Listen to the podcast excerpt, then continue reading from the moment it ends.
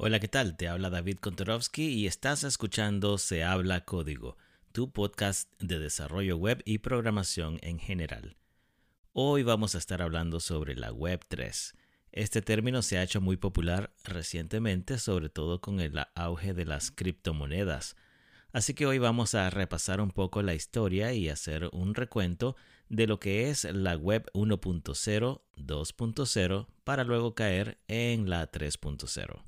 Empecemos entonces con la web 1.0.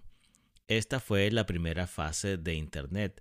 En esta primera fase los usuarios mayormente consumían contenido. Eran usuarios pasivos. Podemos decir que en la web 1.0 uh, leíamos más y escribíamos menos. Todo era más estático que dinámico. Se dice que esta fase se extendió más o menos hasta el año 2000 si les hablo un poco de mi experiencia personal, yo logré disfrutar parte de esta etapa. Tengo recuerdos gratos de los ordenadores de ese entonces, tanto PC como Mac, eh, los modem ah, tipo dial-up, la conexión que en ese entonces se hacía a través de una llamada desde el ordenador usando un número especial.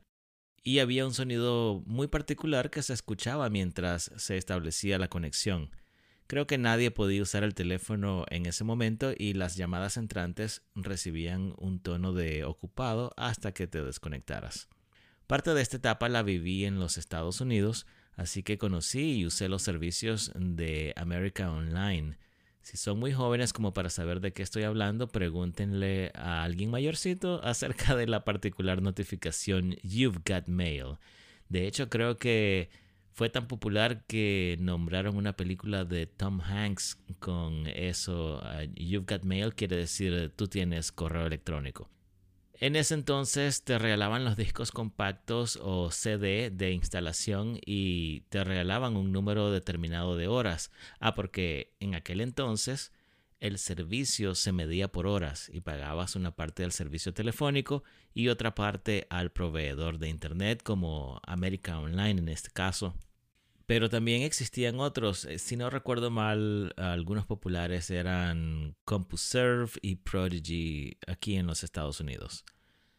En esos CDs ah, también te regalaban copias de nada más y nada menos que el navegador Netscape.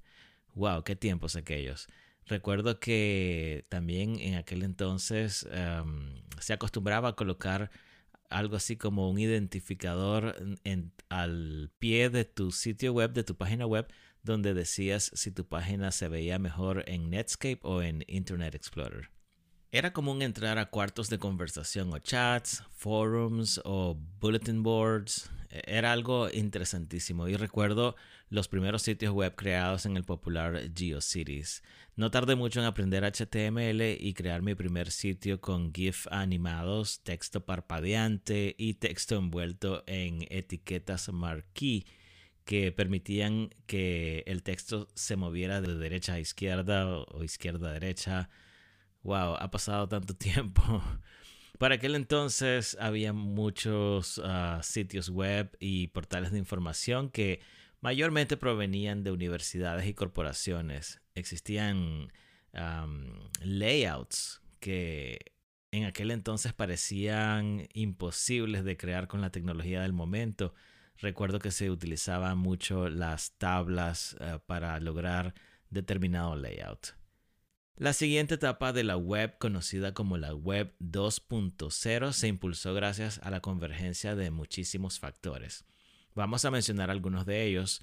Eh, tenemos la rápida evolución del servicio de Internet con más ancho de banda, precios más asequibles tanto en los planes de Internet como en los planes de servicio telefónico, los servicios de telefonía celular, la aparición de dispositivos o teléfonos inteligentes como BlackBerry, Palm, iPhone, los desaparecidos Windows Mobile y los uh, dispositivos Android el auge del social media con sitios como MySpace en aquel entonces y más recientemente sitios como Twitter o Facebook, la aparición de plataformas para creación de contenido como WordPress, Drupal, Joomla, Tumblr, YouTube y tantas otras. Y la aparición y popularidad de sistemas de pago en línea, desde procesadores de tarjetas de crédito hasta sistemas de pago como PayPal, Venmo, Zelle y tantos otros. Son muchísimas las cosas que han propiciado la evolución de Internet y seguro que estoy omitiendo varias, no menos importantes. La creación de contenido empezó a cobrar popularidad y personas comunes y corrientes sin mayor conocimiento de las complejidades técnicas de un sitio web encontraron una manera fácil de compartir ideas, fotos, videos e incluso iniciar negocios en línea. Y en los últimos años está de más hablar del auge que ha tenido la interactividad sea que se trate de juegos en línea, mensajería instantánea, y tan solo con mencionar mensajería instantánea me vienen estos recuerdos de esos chats en America Online y luego pasando por uh, el Yahoo Messenger, el Hotmail Messenger, que fueron precursores de esos sistemas, y, pero, pero que se quedaron en el camino. Más recientemente Skype, WhatsApp, Zoom, Slack y bueno, la lista se vuelve interminable. Ha sido una evolución gigantesca y bastante rápida si lo comparamos con otras cosas. Por ejemplo, si les pongo, em, si les pongo como ejemplo la patineta. Miren que todavía no tenemos esa hoverboard de Back to the Future o de la película Regreso al Futuro. O los carros que todavía no se manejan solos o vuelan, aunque quizá estemos cerca. Desde un punto de vista más técnico, pero sin entrar en detalles, la web 1.0 y 2.0 están definidas por una comunicación a través de un protocolo HTTP y los recursos a los que esto permite accesar a través de URLs. En conclusión, la web 2.0 es todavía la web que conocemos el día de hoy, dependiendo de a quién le pregunten, pudieran decir que ya estamos viviendo la Web 3, pero otros diremos que estamos en plena transición entre la 2 y la 3. Vamos a hablar entonces de la Web 3.0, pero primero vamos a escuchar un mensaje de nuestro patrocinador. Ok, seguimos entonces y vamos ahora con la Web 3.0. La Web3 se fundamenta principalmente en un Internet descentralizado. Si ya han incursionado en el mundo de las criptomonedas, seguramente ya habrán escuchado de esto de las redes descentralizadas como Bitcoin, Ethereum y tantas otras.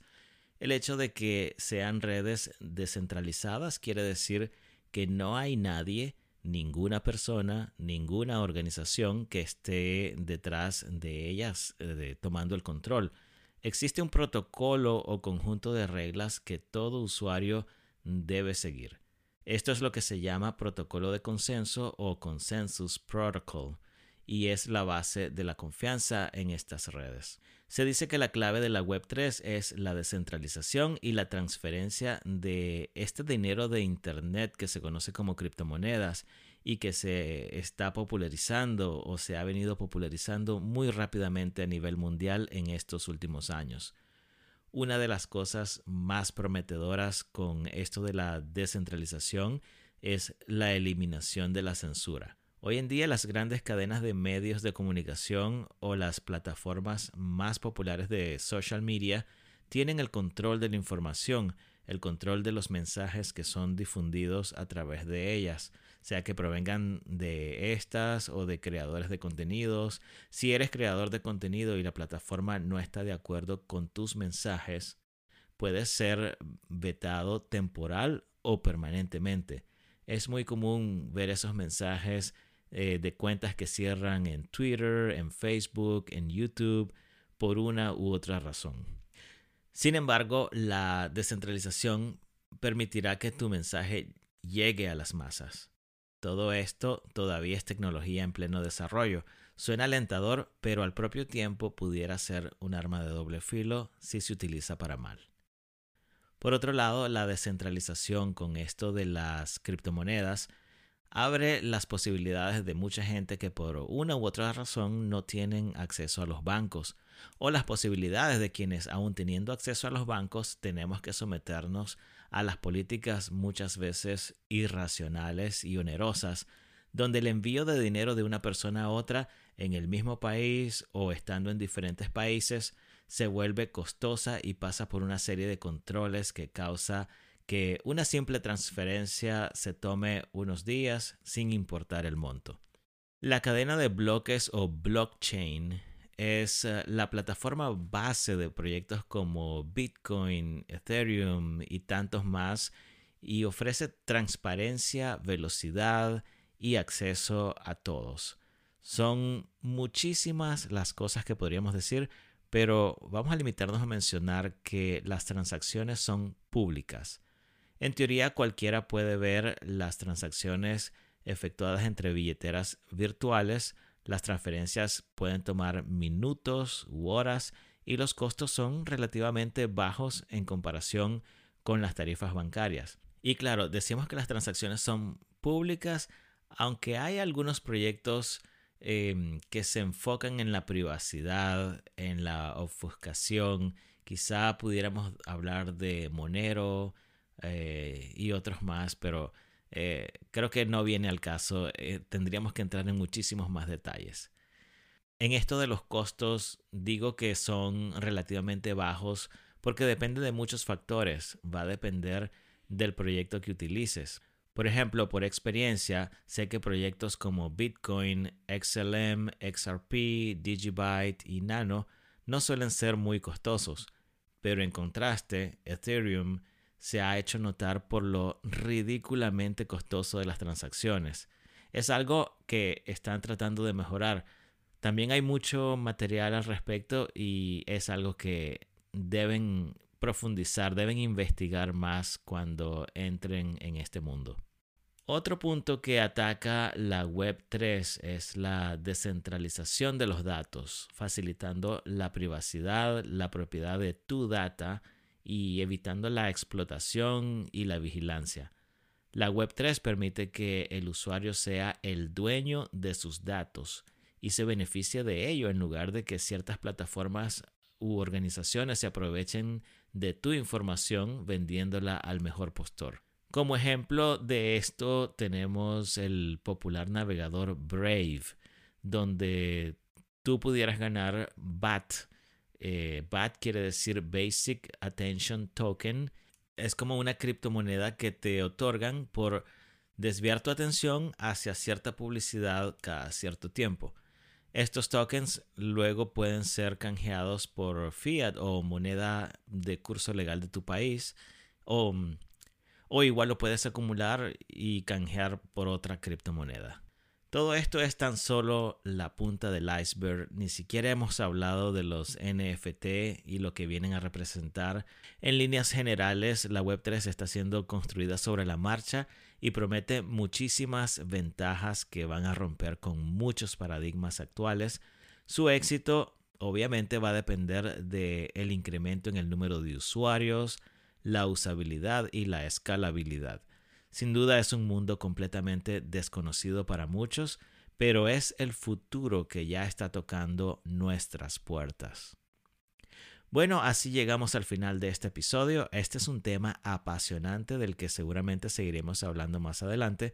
Como siempre, suscríbete y activa las notificaciones si no lo has hecho, corre la voz y síguenos en Twitter como arroba se habla código o en YouTube, detalles en las notas del episodio y si nos escuchas a través de Spotify, estamos utilizando un nuevo feature en el cual podemos colocar una pregunta y ustedes pueden responder directamente desde Spotify.